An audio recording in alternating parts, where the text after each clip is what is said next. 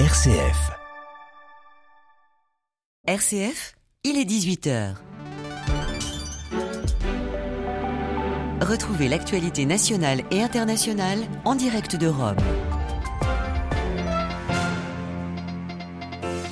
Elle vient du Qatar ou d'Inde. L'aide humanitaire arrive au compte-gouttes dans la bande de Gaza. 50 camions depuis samedi, alors que selon l'ONU, il en faudrait 100 par jour. Vous entendrez Antonino Brusa de l'Agence des Nations Unies dédiée aux réfugiés palestiniens. Au Venezuela, l'opposition a un nouveau visage, celui d'une femme au discours sans concession. Aux grandes dames de l'establishment, Maria Corina Machado a remporté les primaires hier de son camp avec 93% des suffrages. Problème, le pouvoir l'a déclaré inéligible. En Allemagne, une autre femme compte s'imposer parce que son parti Die Linke est en chute libre. Sarah Wagenknecht annonce une nouvelle formation radicale de gauche pour contrer l'extrême droite. Et puis enfin dans ce journal, nous irons au sanctuaire de Lourdes où se sont retrouvés ces trois derniers jours 2700 acteurs engagés dans l'annonce de la foi en France. Ce sera de l'heure d'un premier bilan du rassemblement Kérigma.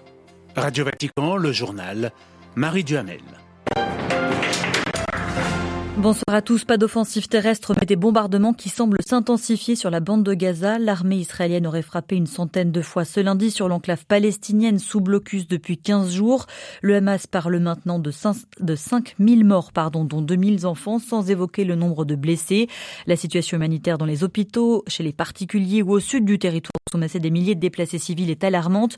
En trois jours, une cinquantaine de camions chargés d'aide seraient entrés par le point de passage de Rafah, frontalier avec l'Égypte, l'UNRWA insiste aujourd'hui en particulier sur les besoins en fuel. À Gaza, les réserves seront épuisées d'ici trois jours, a indiqué le commissaire général de l'agence onusienne en charge des réfugiés palestiniens. Or, le fuel est très, très important, essentiel pour faire fonctionner bien sûr les boulangeries, mais surtout les hôpitaux et les pompes pour puiser de l'eau. Aujourd'hui, la grande majorité des Gazaouis manquent d'eau, affirme Antonino Broza de la direction du personnel de l'UNRWA basé à Amman en Jordanie. On l'écoute. Pour que l'eau coule comme avant le 7 octobre dans la bande de Gaza, il faut qu'un certain nombre de choses arrivent. Ainsi, avoir du fioul est nécessaire pour que l'eau soit de nouveau pompée. C'est indispensable pour désaliniser l'eau de mer grâce aux centrales soutenues depuis plusieurs années par une autre agence, l'UNICEF, et pour les stations de pompage en général. La seconde source d'approvisionnement en eau à Gaza, elle vient du secteur privé israélien au travers de fournisseurs à travers la frontière entre la bande et Israël. Et bien sûr, l'approvisionnement là a cessé. Nous suivons la situation de très près, car nous sommes très préoccupés par la propagation des maladies véhiculées par l'eau, si l'approvisionnement en eau est toujours indisponible à Gaza. Les gens ont recours alors à des sources d'eau non potable, y compris de l'eau des puits. Les propos requis par Xavier Sartre ce soir, la Russie appelle à un accès de l'aide sans entrave. Le Royaume-Uni annonce augmenter de 23 millions d'euros son aide humanitaire pour Gaza. La France appelle, elle, elle à une trêve humanitaire qui pourrait conduire, dit-elle, à un cessez-le-feu. La première ministre invite Israël à une réponse juste face au terrorisme. Demain, le président français sera à son tour à Tel Aviv, en Israël. Et puis, signalons qu'à la frontière nord d'Israël, les incidents transfrontaliers ont provoqué le déplacement de près de, de 19 700 personnes au Liban, un chiffre de l'Organisation internationale pour les migrations et le pape de réaffirmer son horreur pour les insanités de la guerre. Avant la parution demain d'un livre en italien, notamment à ce sujet, François invite sur le réseau social X à ne pas s'habituer à la guerre. Nous ne devons pas laisser nos cœurs et nos esprits s'anesthésier devant la répétition de ces graves horreurs contre Dieu et contre l'homme. Au lendemain de sa victoire dans le L'Azerbaïdjan mène des exercices militaires conjoints avec la Turquie dans les territoires conquis et dans le Nanchivanan, une enclave azérie frontalière de l'Arménie et de l'Iran. Plus de 3000 soldats sont mobilisés et face à de potentielles menaces pour l'intégrité territoriale de l'Arménie, la France se dit extrêmement vigilante. Paris annonce la vente d'équipements de défense solaire à l'Arménie. En Turquie, reprise post-estivale pour le Parlement turc et celui-ci a déjà été sollicité par le président Erdogan. Il a officiellement soumis la demande d'adhésion de la Suède à l'OTAN aux députés. Après tout de même 17 mois de blocage, Ankara reprochant à Stockholm sa mansuétude présumée notamment envers des militants kurdes. Ce soir, la Suède se félicite de ce passage de relais qui permettra peut-être son entrée en bref dans l'Alliance Atlantique. Au Venezuela, l'opposition au président Nicolas Maduro votait hier des primaires en vue de la prochaine présidentielle prévue au second semestre 2024. Et hier, une figure est ressortie triomphalement, Marina Corina Machado. Elle a remporté 93% 93%, c'est ça, des votes face à son principal rival. Frappé d'inéligibilité par le pouvoir, cet opposant de toujours est connu pour sa ligne dure, c'est ce que nous explique Thomas Posado. Il est maître de conférence à l'Université de Rouen.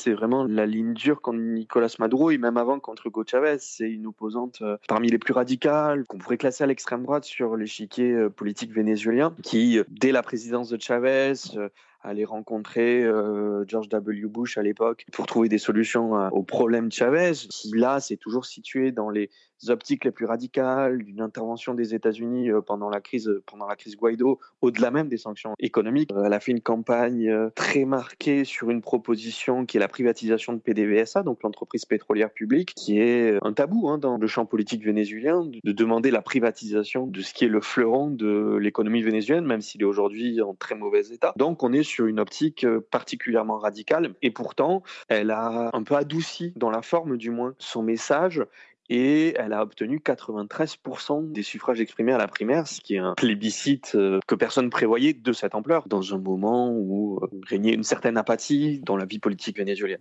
Des propos recueillis par Olivier Bonnel. En Allemagne, il y aura bientôt un nouveau parti politique. La Mélenchon allemande Sarah Wagenknecht a annoncé ce lundi créer son propre parti. L'élu marxiste est très populaire, notamment en ex-RDA. Polarise déjà la société allemande, mais, mais elle pourrait aussi affaiblir l'extrême droite au plus haut dans les sondages. À Berlin, les explications de Delphine Herbolier.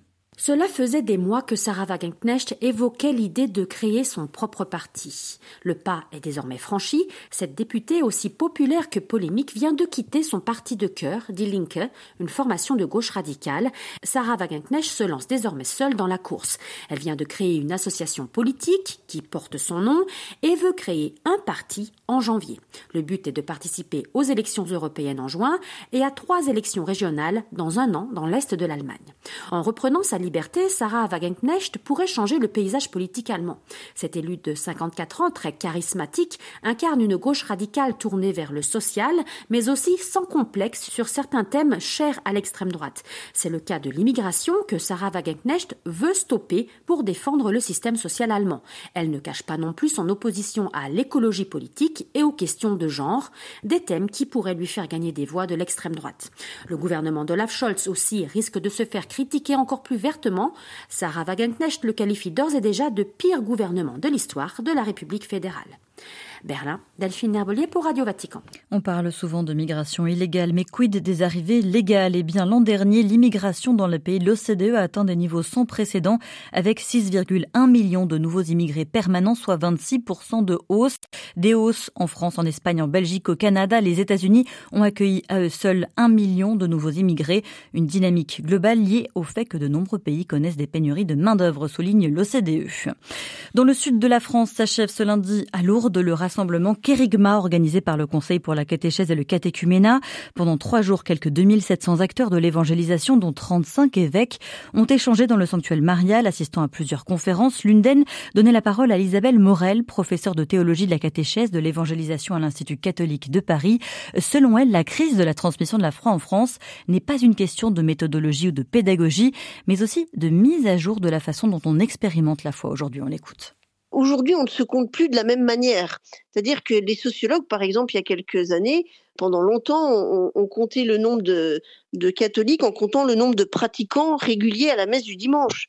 Mais aujourd'hui, il y a un grand nombre de catholiques qui, vont se déclarer catholiques, mais qui vont euh, se retrouver plutôt dans des pèlerinages, dans des rassemblements, dans des, dans des soirées de prière ou de louange. Alors, euh, il s'agit d'entrer dans une autre manière d'initier à la vie chrétienne pour que la messe du dimanche reste aussi euh, une proposition qui prenne sens, mais qui prenne sens par rapport à, à une autre habitude de vie de nos contemporains. Et ça vient s'affronter à d'autres types de questions. Par exemple, de quoi avons-nous besoin d'être sauvés aujourd'hui?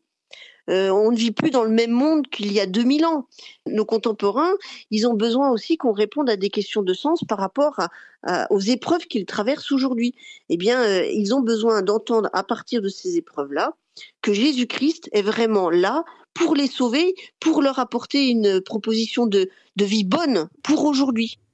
Des propos recueillis par Alexandra Sirgan. Et puis enfin, dernière semaine de synode sur la synodalité à Rome. Je vous invite à vous rendre sur notre page internet vaticannews.va pour connaître toutes les thématiques abordées euh, par les pères et mères synodaux.